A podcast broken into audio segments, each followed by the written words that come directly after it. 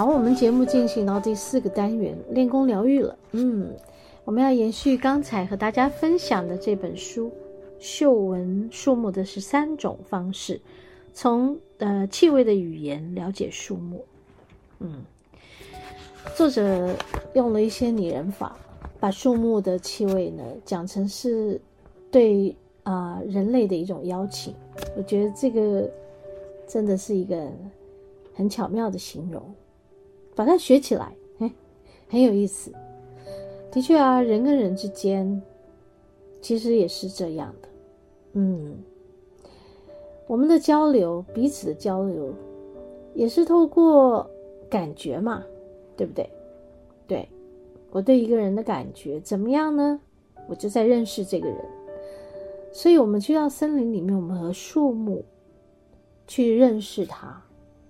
也是透过我对他的感觉在认识他，对他的感觉有很多感官上的感受，有眼睛看到的他，有耳朵听到的他。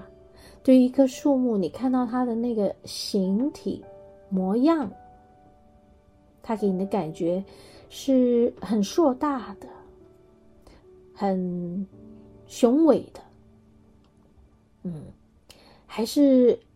很笔直的、参天的，是不是都不一样？对。然后你听到它的声音，你如何去听一棵树木的声音？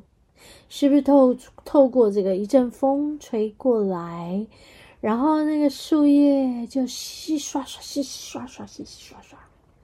对，在森林中呢，有非常多的声音，这些声音。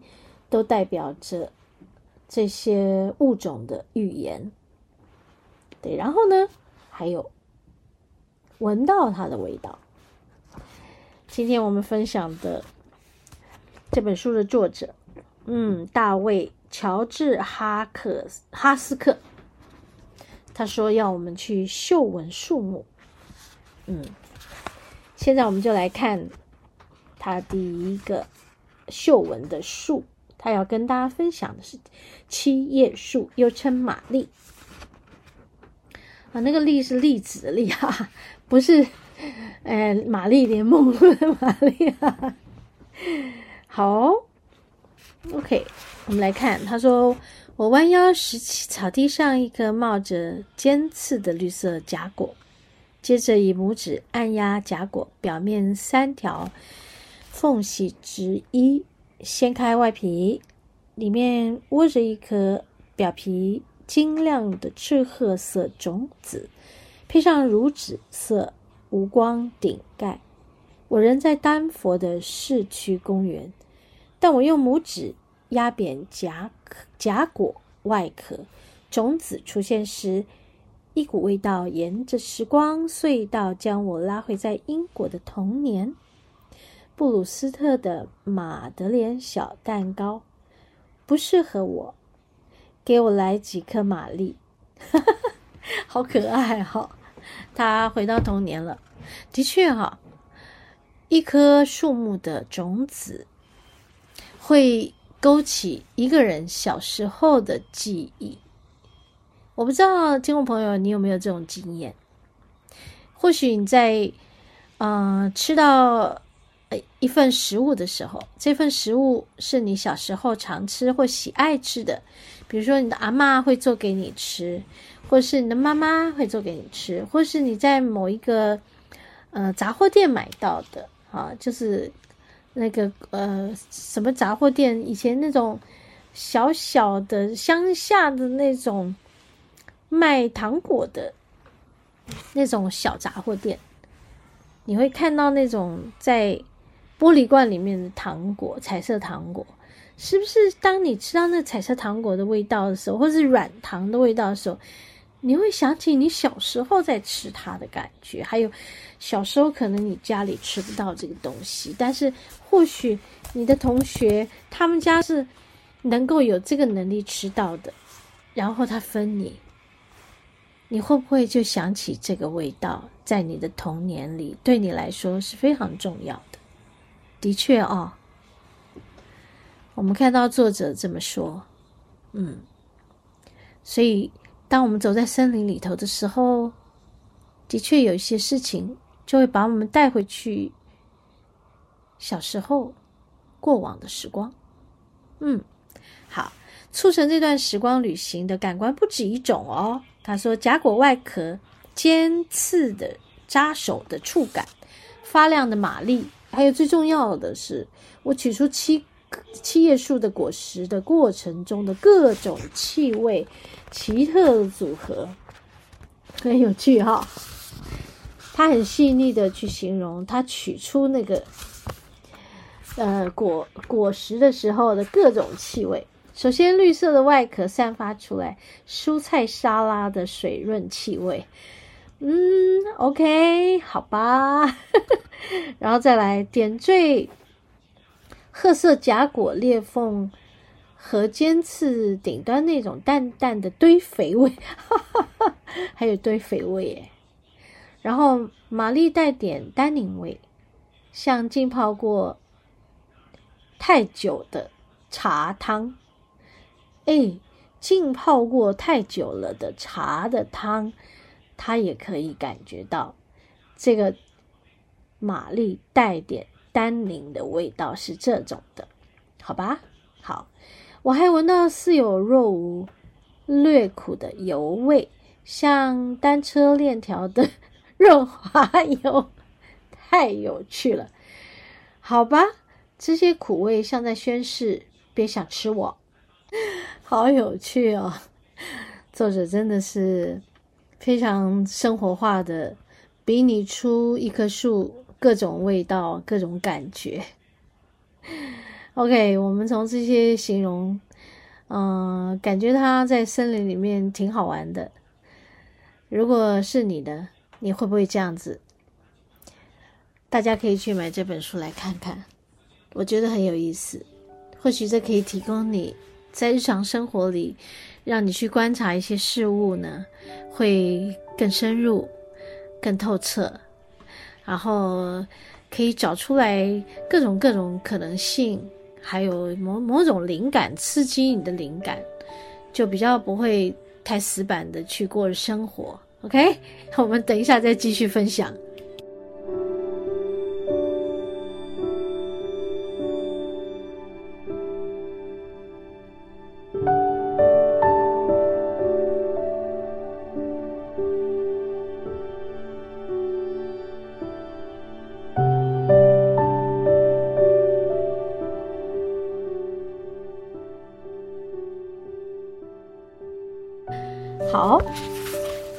我们继续来分享啊。然后他说，我们用各种形容和比喻，捕捉数十种气味分子带给人的短暂感受。不过那番体验无需诉诸文字。我是个孩子，开心地回到长辈家那条路上，一棵巨大的七叶树下，跟妹妹和堂表亲一起游玩，将各种宝贝往口袋里塞。气味之所以转瞬即逝、捕捉不易，问题出在我们的神经系统。我们的鼻子向脑部发送信号时，会跳过许多负责过滤并诠释视觉和听觉信号的处理中心。气味一头栽进记忆与情感，神经带着它的信号直奔脑部，掌管情绪记忆的区域。嗅一下。我们直接被传送到别的时间和地点。肉馅饼加热后的香气，真的很有趣。有没有觉得大家听我这样念了这一段，跟前面的那一段，你们会不会觉得好丰富哦？就是作者他的想象力非常的丰富，他可以把很多事情，眼前的跟嗯过往的时光的。他都把它联想跟串联在一起，啊，做了一个想象力的时空旅行，真的很有趣。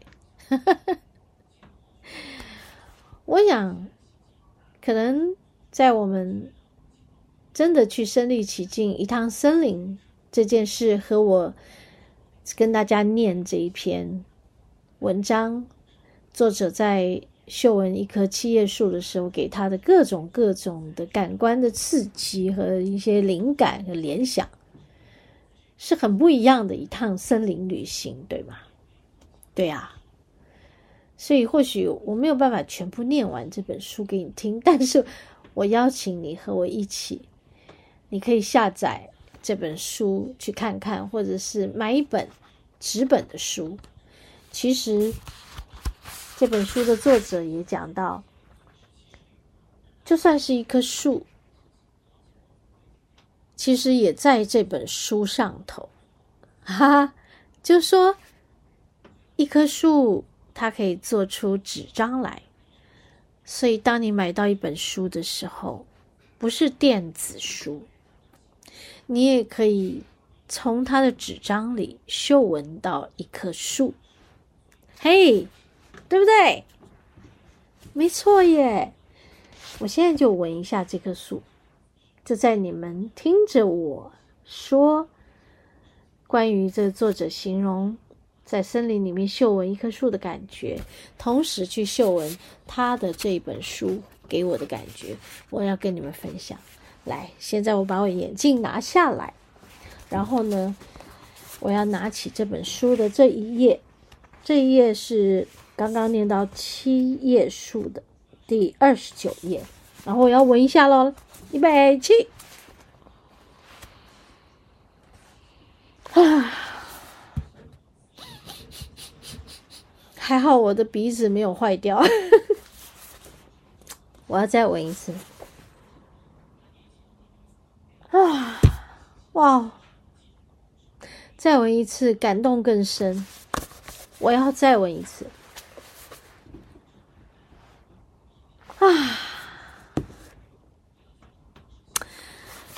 这真的不是一本电子书可以比拟的。